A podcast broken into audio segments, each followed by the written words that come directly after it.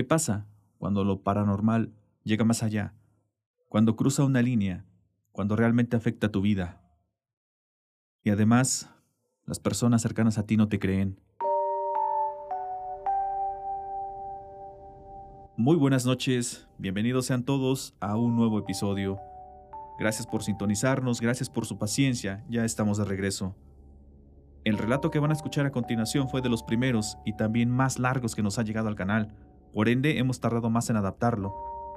Si tú que escuchas nos has enviado alguna historia y aún no la hemos contado, no desesperes. Todas, sin excepción alguna, pronto las presentaremos en el canal. Muchas gracias por tu confianza y por tu apoyo a este proyecto. Estamos listos para ofrecerte más contenido, el cual llegará de manera gradual. Pero además, queremos saber de todo el ámbito paranormal. ¿Cuál es el tema que más te gusta? ¿El que más te atrae? Quizá alguno con el que te sientas identificado o de cuál de ellos te gustaría saber más, ya que se los estaremos presentando en un nuevo formato.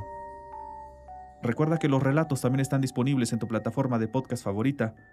Del mismo modo recuerda que a nosotros nos ayudas mucho suscribiéndote al canal, dejando ese me gusta y ayudándonos a compartir nuestro contenido. Pero por ahora, ya no te muevas de ahí. Apaga la luz y súbele esos auriculares. Esta es la señal de amplitud paranormal.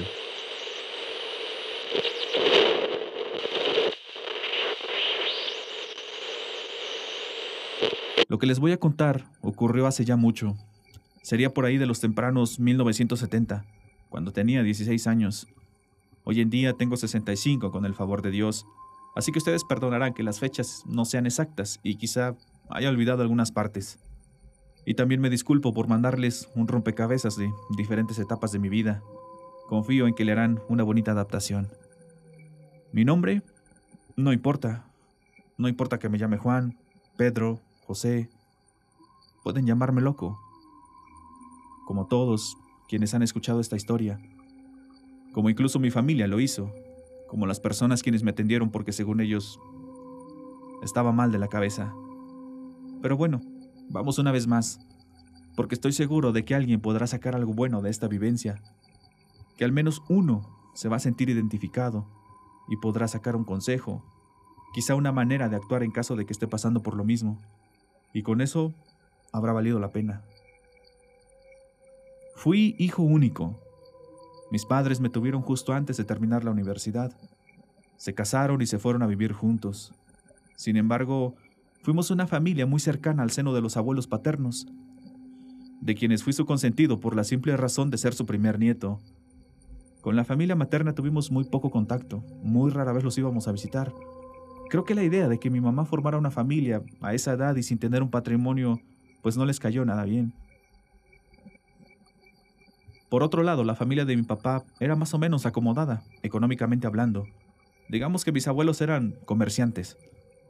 Tenían una casa enorme, que tanto su arquitectura como los muebles eran de tipo antiguo. La muerte de ellos, de mis abuelos, fue un suceso muy difícil para todos, ellos eran el gran pilar de la familia. Sin ellos, todo se desestabilizó. Además, ya se podrán imaginar que el tema de la herencia, como siempre, fue motivo de peleas y enemistades. La casa que les mencioné se la heredaron a mi papá, y esa fue la razón de una pequeña disputa con mi tía, quien argumentaba que por derecho le correspondía a ella. Tanto mi mamá como yo le dijimos a mi papá que se la dejara, que evitara problemas que aceptara el cambio que le ofrecía por unos terrenos que eran su herencia. Aparte nosotros ya teníamos nuestra casa. Pero mi papá se escudó diciendo que esa fue la voluntad de sus padres y que la respetaría. Que además, por algo no se la habían dejado a ella. En este momento que lo escribo, esas palabras de mi papá parecen tener un sentido. Me hace pensar que tal vez mis abuelos pudieron haberle dicho algo, algo que no nos contó a nosotros acerca de la tía. Ya ustedes sabrán de lo que hablo. La casa de los abuelos estuvo deshabitada mucho tiempo. De vez en cuando íbamos o pasábamos por ahí. Se pensó en ponerla en venta, pero se imaginarán que en ocasiones ese tipo de inmuebles es complicado venderlos. Así que aprovechando que mi papá necesitaba invertir en un negocio, vendió la casa que en ese momento habitábamos y nos tuvimos que mudar aquella que le habían heredado. No sé por qué, pero Yo tenía una extraña negativa a vivir en esa casa. En ese momento no sabía por qué. Pensaba que era el simple hecho de que ya no encontraría a esas personas tan queridas que antes vivieron ahí. Pero no, no era eso. Más tarde lo averiguaría desbloqueando un siniestro recuerdo. Cuando nos establecimos, mis papás tomaron el cuarto principal, el que era de los abuelos. A mí me había gustado el contiguo, pero un comentario hizo que desistiera. Ten cuidado, ¿eh? Porque ese era el cuarto de tu tía y era bien rara de joven. Además, ya vi que dejó varias de sus cosas, dijo mi papá riéndose. Ese comentario bastó para desechar la idea, así que tomé el siguiente. Mi cuarto y en general toda la casa se sentía fría. Aquel hogar lleno de vida, lleno de alegría, de amor, ya no era el mismo sin la calidez de los abuelos. Los pisos eran altos, las cortinas oscuras y casi no permitían el paso de la luz. Los pasillos, las escaleras, los cuartos y casi todo estaba forrado de madera. No me gustaba, era demasiado grande. Aparte, sentía una rara sensación cuando me encontraba solo en ella. Y eso es algo que aún hoy no sé cómo explicarlo. Ahora que lo pienso, mi adolescencia fue un tanto triste. Casi siempre estaba solo. Mis papás llegaban tarde del trabajo. Y los fines de semana pasábamos muy poco tiempo juntos. Eso desde que los abuelos ya no estaban. Fue un día cualquiera, al atardecer cuando todo empezó. Esa ocasión, desde que había regresado de la escuela, no había subido a mi cuarto. Me quedé en la sala a ver televisión. Después comí algo y me pasé al comedor a hacer mi tarea.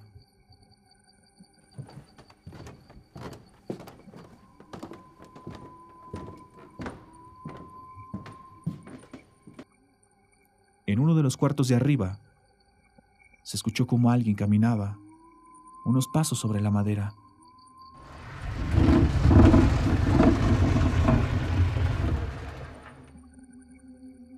Luego comenzaron a mover cosas. ¿Papá? ¿Mamá? Grité, pero de inmediato me quedé frío, pues caí en la cuenta de que mi papá aún no había llegado. No había visto su automóvil cuando llegué, por tanto mi mamá tampoco estaba ya que siempre llegaban juntos a casa. A lo mejor solo era lo viejo de la casa. Esa madera por todos lados y los cambios de temperatura pudieron haber provocado el sonido. Bueno, eso era lo que decía mi parte racional. Para ser honesto, desde que llegamos ahí, yo sabía que algo no andaba bien. Yo percibía una vibra muy rara, oscura en toda la casa. Me paré para tomar un respiro, y al momento que arrastré mi silla, al momento que hice ruido, algo allá arriba también lo hizo. Así que la moví de nuevo, e hicieron lo mismo. Como si quien estuviera allá tratara de disfrazar sus movimientos.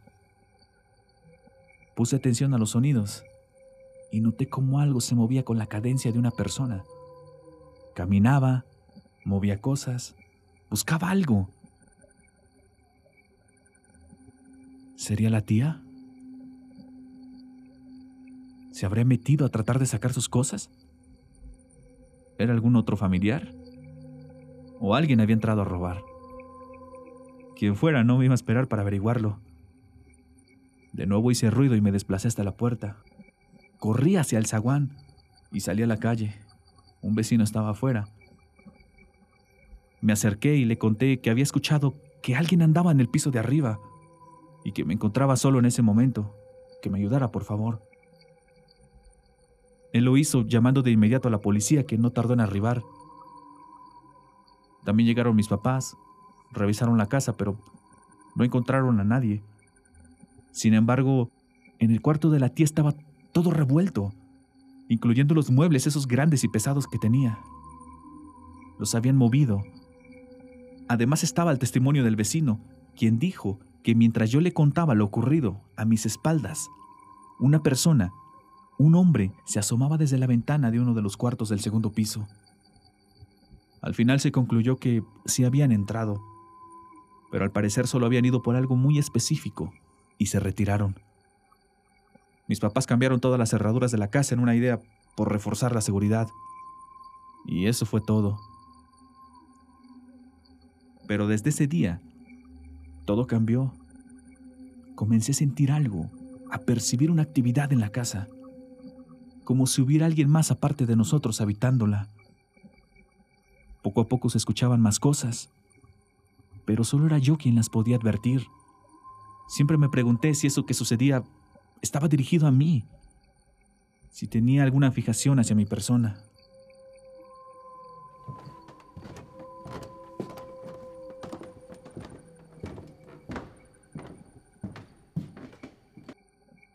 En las madrugadas, casi siempre a la misma hora, se escuchaba el caminar de una persona, unos pasos en el cuarto que estaba entre el mío y el de mis papás, el de la tía. Los primeros días supuse que era mi papá, hasta que una vez lo increpé por esa extraña manía de pararse siempre a la misma hora. ¿Tú estás loco? ¿De qué me hablas? dijo. ¿A qué me levantaría? Hay baño en nuestro cuarto. Aparte, tu mamá y yo siempre subimos agua, precisamente para no bajar en la madrugada. Me quedé serio y mi papá me preguntó si todo estaba bien. Le respondí que sí, que al parecer solo eran mis terrores nocturnos.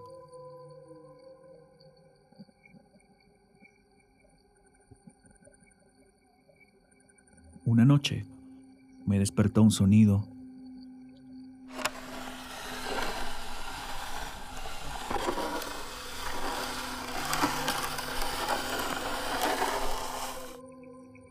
Algo sobre la madera, como el sonido de unas uñas rascando la pared, pero desde el otro cuarto.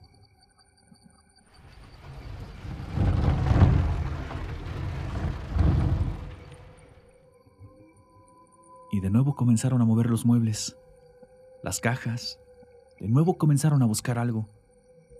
No entiendo cómo mis papás no podían escucharlo. Todo ese ruido, todo ese escándalo que se hacía en el cuarto.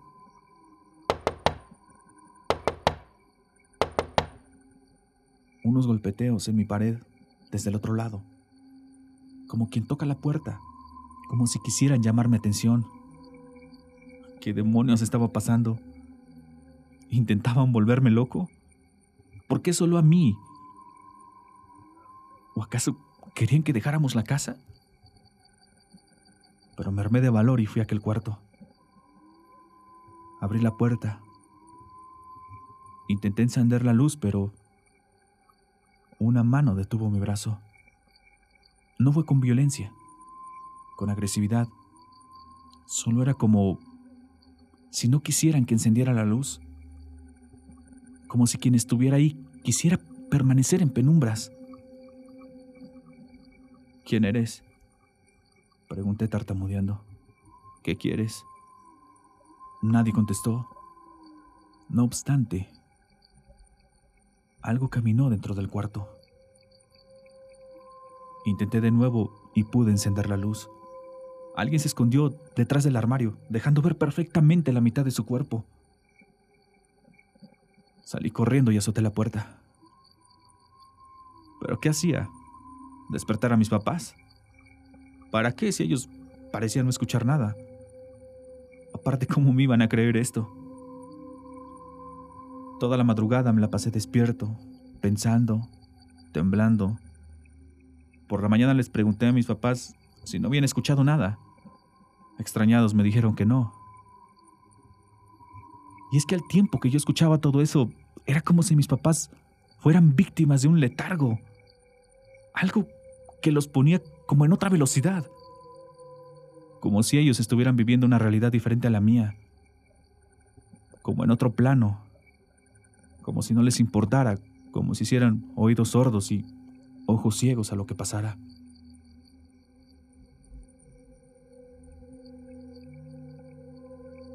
Les dije que parecía que había una persona en el cuarto del medio. Pues a lo mejor es tu tía, dijo mi papá riéndose otra vez. Y sí, era risible. Pero en el fondo muy en el fondo yo tenía la sospecha que eso que ocurría, algo tenía que ver con ella. Que ella estaba inmiscuida en todo lo que veía y escuchaba. Todo el problema que se hizo con la herencia, eso que decía mi papá que de joven era muy rara, me daba mucho en qué pensar. Y eso que parecía habitar el cuarto de la tía, pronto pudo salir y empezó a caminar por el pasillo hasta que una noche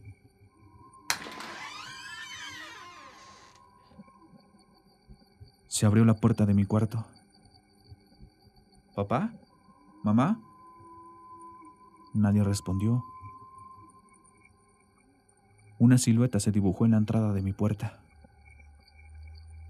Una que hacía contraste con la poca luz que había, con la poca luz que entraba de la calle. Y a continuación se cerró la puerta. Me tapé con las cobijas, grité, estaba muerto de miedo. Comencé a recitar algunas oraciones que me sabía. No recuerdo si pude dormir esa vez. Lo que sí recuerdo es que mis papás nunca me escucharon por más fuerte que grité. Y a partir de esa noche, alguien se metió a mi cuarto y ahí se quedó. Al día siguiente, cuando llegué de la escuela, fui directo a mi habitación. Pero al subir las escaleras me detuve. La puerta estaba abierta y yo nunca la dejaba así. Me esperé por varios segundos y al entrar me encontré con todas mis cosas revueltas. Y algo de lo más horrible, asqueroso, era la figura de alguien que se había acostado en mi cama. Su silueta se había quedado marcada perfectamente. Mi lámpara de buró estaba tirada, los focos fundidos. Las ventanas también estaban abiertas, y a esto último mis papás le atribuyeron todo lo que sucedió. Su argumento fue que, sin darme cuenta, dejé las ventanas abiertas y el aire hizo el resto. Ok, se las compré. Pero mi closet no solo estaba abierto, sino que habían sacado mis cosas. Mi ropa estaba tirada en el piso. ¿Eso también lo había hecho el aire? Y esa misma noche comenzó mi pesadilla.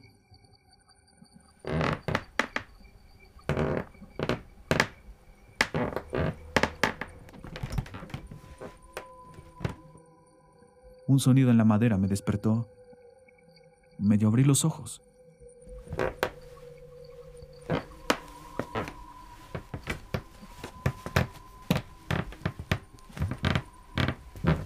Desperté y esta fue una de las partes que más conflicto me causó, porque todo el mundo se empeñó en decirme que estaba dormido, que tuve una pesadilla, que todo lo imaginé. Porque, maldita sea, cómo explicar estas cosas sin sonar como un demente. Había una mano en mi ropero. Una. una que poco a poco terminó de salir y deslizó la puerta. Y ahí lo vi. Y con ello, un recuerdo se desbloqueó en mi mente.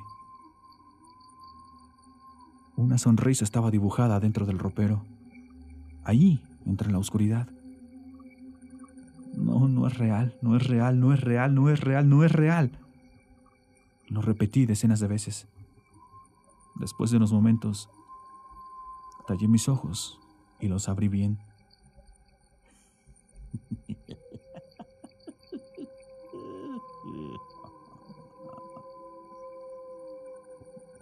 Esas sombras tenues poco a poco se aclararon y dejaron ver a una persona que estaba escondida ahí dentro.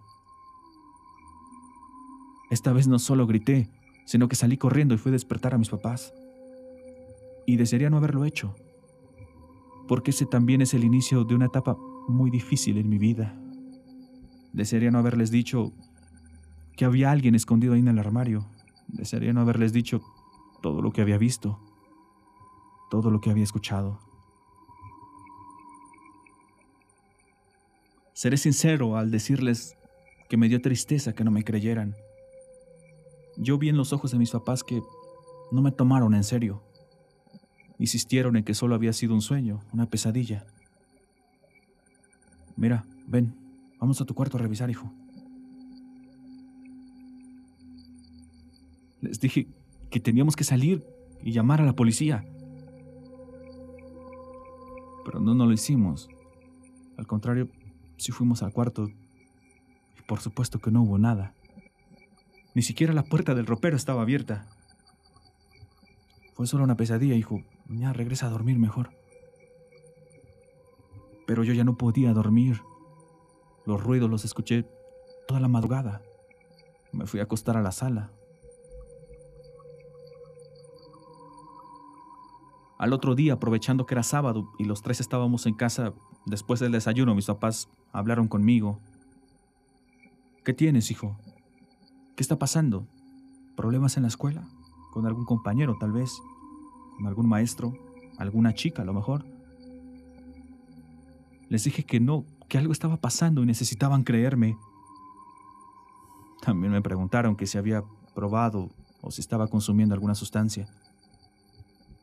Que si había algo más que les quisiera contar. Que sea lo que fuera, ellos me iban a ayudar. Que les comenzaba a preocupar eso que según yo veía y escuchaba. Guardé silencio por unos momentos y mi respuesta fue una pregunta. ¿Recuerdan que de niño hubo un tiempo en el que no quería venir a la casa de mis abuelos? ¿Por qué era, mamá? ¿Tú recuerdas, papá? ¿Recuerdan lo que les conté que ocurrió aquí? Ese recuerdo se me había desbloqueado la noche anterior. Uno de al menos 10 años atrás, cuando apenas era un niño de 6. Un recuerdo que había estado sepultado en lo profundo de mi mente. Es el siguiente. Papá todos los fines de semana nos llevaba con los abuelos, unas personas muy amorosas y sumamente apegadas a la religión. Toda la casa estaba tapizada de cuadros y figuras religiosas. En ese tiempo con ellos aún vivía un tío, quien en ese momento estaba en el último semestre de la carrera, y una tía, quien en ese entonces creo que estaba por ingresar apenas a la universidad. O tal vez estaba en el último año de prepa, la verdad no recuerdo bien pero mi papá era el mayor de ellos.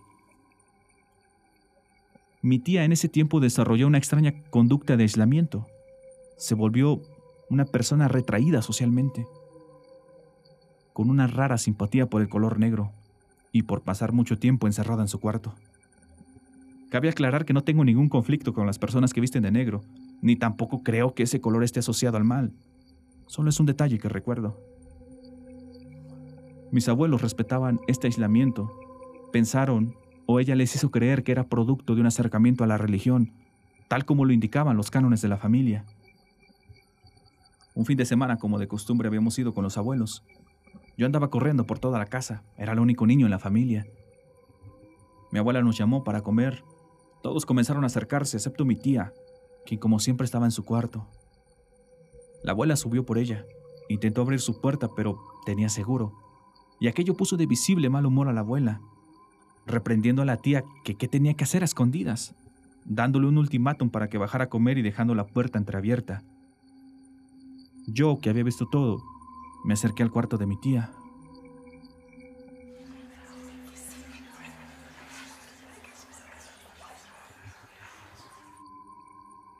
Mi tía estaba de rodillas frente a su closet, hablando muy bajito, rápido, no podía distinguir lo que decía. Seguro era una oración. A mi corta edad conocía muchas, pero aquella en particular, la que pronunciaba ella, no me resultaba familiar. De hecho, llegué a creer que ni siquiera era español lo que estaba hablando. No quise interrumpirla. Ella de seguro sabía hablar otros idiomas. Y sabía oraciones que yo no. Me fui abajo, comimos, y después de eso todos salieron al patio, excepto mi tía, quien regresó a su cuarto argumentando que tenía que terminar sus oraciones. Por lo que decía la familia, así se la pasaba siempre. Solo salía a comer, a la escuela y a cosas muy necesarias. Decían que se la pasaba rezando. Eso les agradaba a los abuelos. ¿Y saben qué? Creo que de verdad lo hacía. Lo que nadie supo era a qué o a quién se dirigía mi tía en sus oraciones. Fue varios fines de semana después. De nuevo andaba jugando por toda la casa, corría entre los cuartos y el pasillo. Todas las habitaciones estaban abiertas, excepto, como siempre, la de la tía. Esa estaba cerrada. Apenas había pasado frente a ese cuarto cuando a mis espaldas la puerta se abrió. Así que me detuve y me giré. ¿Tía? ¿Ya estás ahí? Y entonces lo escuché por primera vez.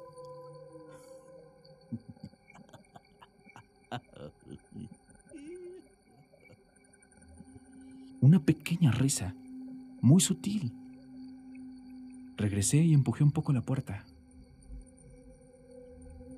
Las risas parecían salir del ropero, de aquel donde semanas antes había visto a la tía de rodillas, orando. Creí que ella estaba ahí, escondida, tratando de jugarme una broma. ¿Tía? Pregunté tratando de ocultar mi risa, tratando de seguirle el juego. Me acerqué a su closet esperando no asustarme cuando mi tía saliera de ahí diciendo ¡Bu! Como de esas veces que solía jugar con mis papás. Puerta del ropero se abrió.